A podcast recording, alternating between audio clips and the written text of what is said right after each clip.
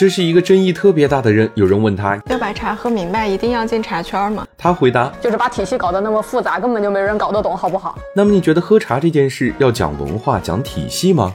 商界圣经，赚钱随身听。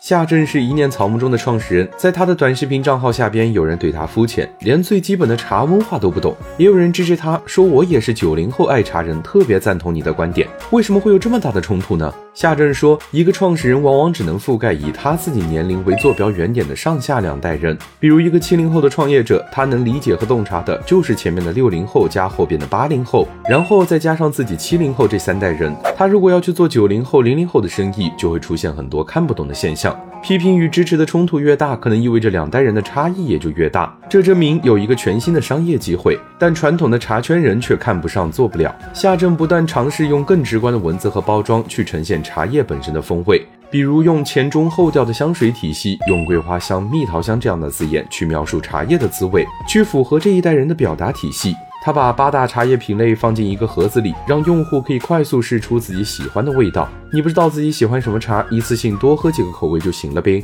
然后通过私域运营，抓住这部分人的复购和长期价值。你觉得这样的方式能帮助年轻用户更好的理解和购买茶叶吗？